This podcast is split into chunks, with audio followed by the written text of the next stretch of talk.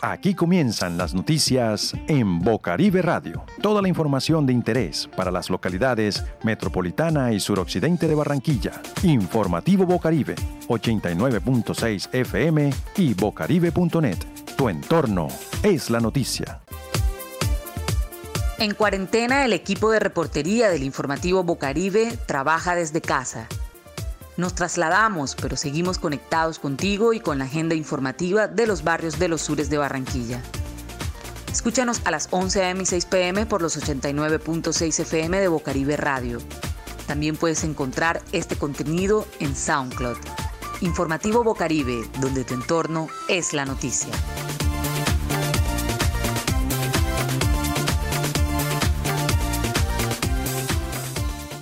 Estos son nuestros titulares. Paro Nacional 21 de octubre por la vida y la democracia. La Jurisdicción Especial para la Paz, JEP, exige garantías de vida a excombatientes. Biblo Paz reabre sus puertas. Grupos de teatro de la costa atlántica tiran su atarraya en Barranquilla. Derechos humanos. ¿Cómo vamos con nuestros derechos? Saber de ellos es nuestro derecho. Paro Nacional 21 de octubre por la vida y la democracia. Paro Nacional. Paro Nacional por la vida, la democracia, la paz y la negociación del pliego de emergencia. Paro Nacional. Paro Nacional. Este 21 de octubre vamos a las calles en todo el país. Movilizaciones pacíficas y guardando todas las medidas de bioseguridad. Paro Nacional. Para este miércoles 21 de octubre, las centrales obreras tienen convocado un paro nacional para exigir al presidente Iván Duque el cese de las acciones violentas, el asesinato de líderes sociales y la represión de la protesta social. El paro nacional coincidirá con la minga social que lideran las organizaciones indígenas, campesinas y afro del suroccidente del país. En Barranquilla se realizarán dos grandes movilizaciones, una que empezará desde el Colegio INEM, en donde esperarán a los docentes de municipios y otros departamentos como La Guajira, el Cesar, el Magdalena, Sucre y Córdoba, y la segunda movilización que partirá desde la Plaza del Joe Arroyo a las 9 de la mañana hasta concentrarse con la otra marcha que sale del INEM, para finalmente, con un acto simbólico, llegar hasta el Paseo Bolívar. Por otra parte, el presidente de Colombia no atendió el llamado de los pueblos del Cauca en una minga que lleva más de una semana. Dejó una vez más la silla vacía, una especie de espaldarazo a los territorios y comunidades que hoy se están movilizando por la vida, el territorio, la democracia y la paz y que se seguirán movilizando a partir del 21 de octubre. Es por ello que presidentes de las centrales obreras exigen al presidente Iván Duque que acepte reunirse inmediatamente con la minga indígena y esperan que este 21 de octubre también se puedan conocer las respuestas del gobierno ante las exigencias de las y los colombianos que estamos en contra de la violencia y a favor de la vida y la paz en cada rincón del país. Para finalizar, escuchemos ese llamado que hacen las centrales obreras del país al gobierno nacional. Presidente Duque, desde las centrales obreras y especialmente desde la Central Unitaria de Trabajadores CUD, le decimos que usted debe sentarse a dialogar, reunirse con la minga indígena, hablar y plantar al país, como lo está haciendo la minga indígena, para hablar de la vida, para hablar de la paz, para hablar de la democracia, para hablar de los territorios y de los problemas fundamentales de los pueblos indígenas no constituye ningún delito, no puede constituirse en una estigmatización por parte del gobierno. Debía haberlos oído ustedes inmediatamente desde un comienzo, señor presidente. Ratificamos desde el movimiento sindical que usted debe atenderlos inmediatamente. Lo están haciendo pacíficamente. Han demostrado su civilidad en estas movilizaciones el respeto a las medidas de bioseguridad y el respeto a la constitución y las leyes. Siéntese, presidente, con la minga indígena. Eso es una presión que hay en el país y que el país comparte que se debe dialogar, como debe dialogar también con el movimiento sindical. La Confederación General del Trabajo CGT está demandando el gobierno nacional al señor presidente de la República que se reúna con la minga indígena. Es increíble que hayan tenido que desplazarse hasta Bogotá para lograr que el presidente de la República los atienda. De tal manera que es lo elemental en medio de la búsqueda de soluciones.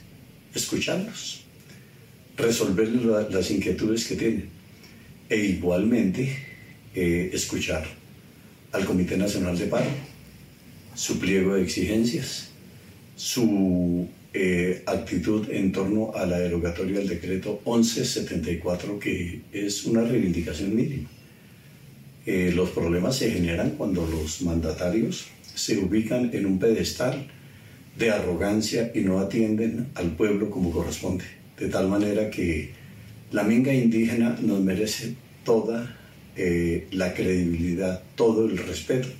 Y lo mismo debe ser para el gobierno nacional. De tal manera, señor presidente de la República, usted tiene la palabra, atiéndanos y verá cómo muchas de las cosas que hoy en día generan una polarización en el país se pueden comenzar a resolver.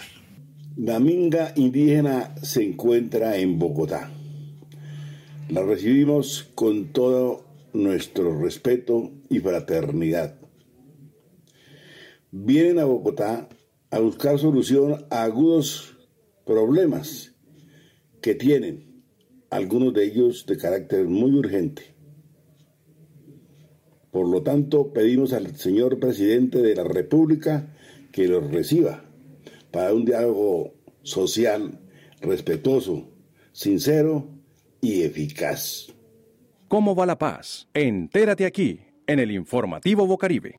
La Jurisdicción Especial para la Paz, JEP, exige garantías de vida a excombatientes. La Jurisdicción Especial para la Paz citó este 25 de noviembre de 2020 a audiencia pública a tres ministros y al fiscal general dentro del estudio de medidas cautelares por asesinato de comparecientes firmantes del acuerdo de paz.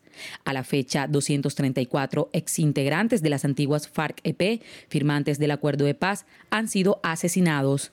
En esta diligencia, la JEP verificará el cumplimiento de las órdenes dadas a entidades estatales sobre la implementación de las garantías de seguridad para los excombatientes. El 25 de noviembre se verificarán los planes de lucha contra la impunidad y política de desmantelamiento de organizaciones y conductas criminales en los territorios, con enfoque territorial, de género y étnico, en el contexto de las garantías de no repetición.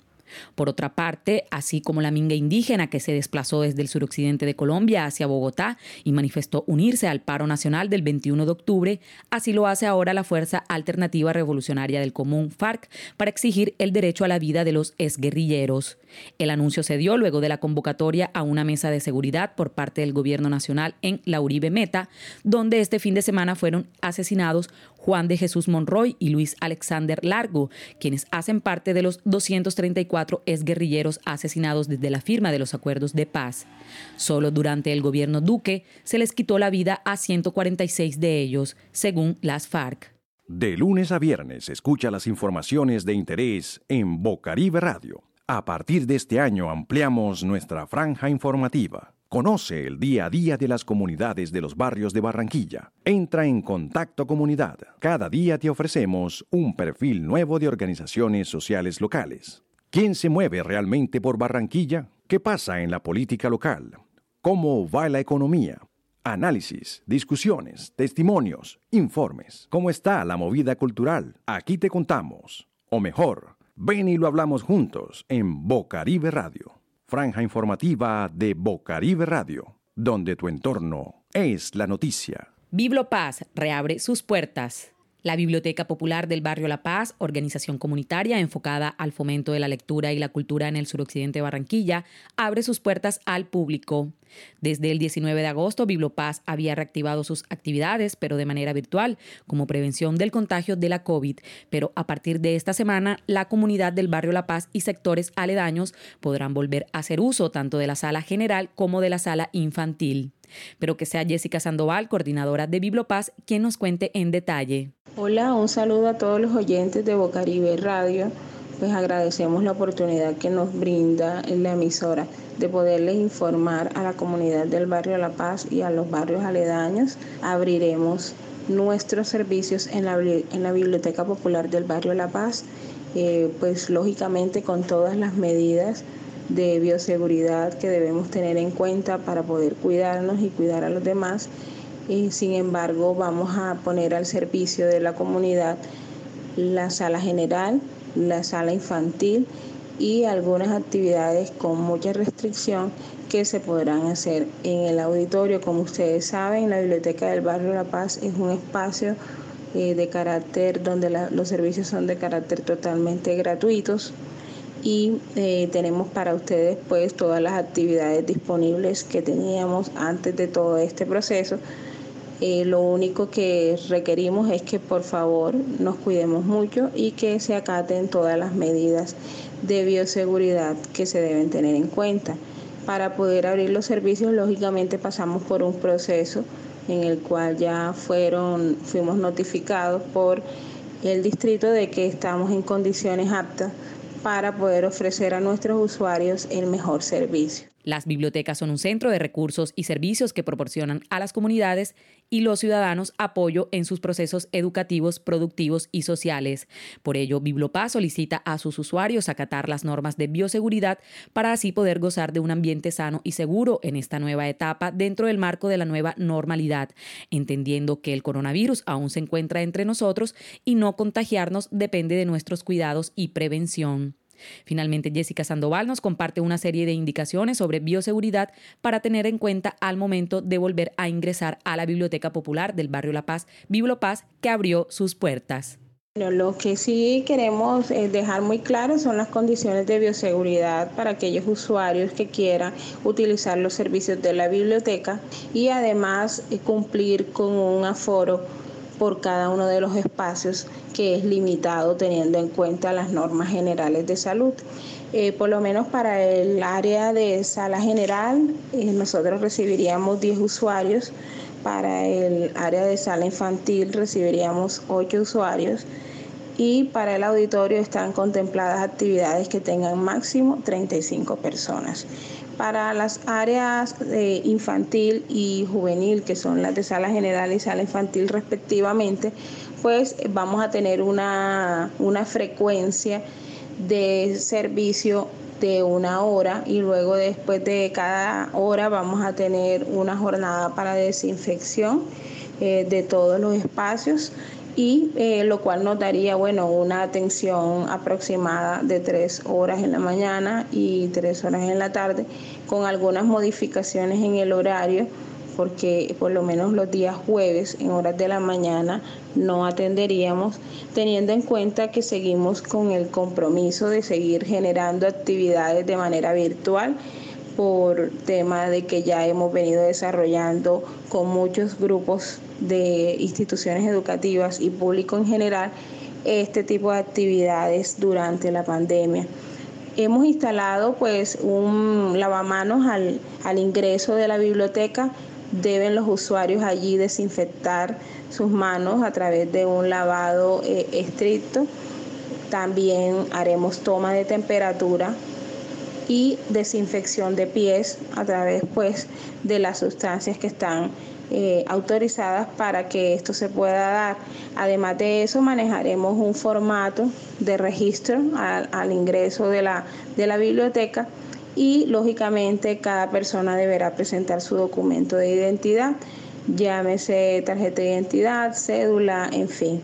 Eso como un requisito eh, básico para que puedan acceder al servicio el uso de tapabocas obligatorio para ingresar y para permanecer en las instalaciones. Entonces queremos pedirle pues a la comunidad, a los usuarios que van a estar ingresando en general, que nos ayuden y que colaboren para que puedan cumplir con estos requisitos mínimos y nosotros así poder seguirles prestando un buen servicio. Bueno, eh, me encanta darles esta noticia, estamos prestos a recibirlos y por ahora solamente habilitados estos espacios, mientras eh, los espacios de Punto Vive Digital pues reciben también el visto bueno para operación. La cultura local es noticia. Grupos de teatro de la costa atlántica tiran su atarraya en Barranquilla. Por las redes sociales, en pandemia o no en pandemia, los grupos de artes escénicas y teatro han buscado su forma organizativa para enfrentar la realidad que viven y para gestionar sus proyectos. Hace varios años se están encontrando las redes sociales para buscar caminos que los ayuden a sacar cada uno de los proyectos que quieren impulsar y han contado con el apoyo del Ministerio de Cultura. Claro, los que están organizados, como son los grupos que hacen parte de la red Atarraya. Hoy, Leonardo Aldana habla de esta propuesta en el informativo Bocaribe a través de una llamada telefónica para recoger la posibilidad de seguir creciendo. Pero también Atarraya porque cada nudito es un proyecto concreto y cada, cada, digamos, cada nodo de Atarraya, Estación de los Sueños, La Cigarra, La Cajeta, Atahualpa, cada nodo es autónomo y mete sus propios proyectos, pero siempre tiene en cuenta a los otros nodos de Atarraya y y, un proyecto de atarraya no es un proyecto eh, de, todos los grupos, no, es un proyecto de un grupo donde los demás grupos participan porque es un, espacio de, encuentro y de intercambio. Bueno, y entonces, ¿tú crees que eso de la pandemia ha, fortalecido el trabajo de los grupos de teatro en la región? ¿Tú crees eso? Dos cosas. Atarraya se viene gustando mucho antes de la pandemia y el, y el espacio ha sido virtual desde el principio de hacer de la región Caribe un lugar pequeño donde podamos encontrarnos. Entonces, desde hace más o menos tres o cuatro años, los grupos de teatro de la región venimos utilizando el, el, el WhatsApp como espacio de reunión. Entonces, digamos, eso no tiene nada que ver con la pandemia, con la pandemia. Y la concreción de Aterraya tampoco tiene que ver con la pandemia, sino, digamos, con el fortalecimiento de los vínculos entre estos grupos en particular. Pero sí es cierto que la que fortalezcamos los vínculos y que haya un, digamos, una epidemia también de teatro en las redes sociales. Es decir, el teatro, como, como nos se cerraron las salas, como la imposibilidad de encontrarnos, se volcó a las calles. Una cosa que siempre hemos dicho, el teatro, cuando se ve en peligro, el teatro encuentra las estrategias para permanecer. Y esto ha sido una cosa muy bonita que ha ocurrido eh, a, raíz no de la pandemia, sino de las restricciones que se han puesto por la pandemia. Entonces, estas restricciones, ¿qué es lo que han hecho? Que nos han hecho buscar alternativas para encontrarnos y alternativas para continuar mostrando nuestro trabajo, así sea solo el registro del trabajo, que es lo que hacemos a través de las redes. Lo que esperan estos, estas organizaciones teatrales y de artes escénicas es que muchos grupos se motiven y hagan parte de esta propuesta de Atarraya para que juntos puedan salir adelante.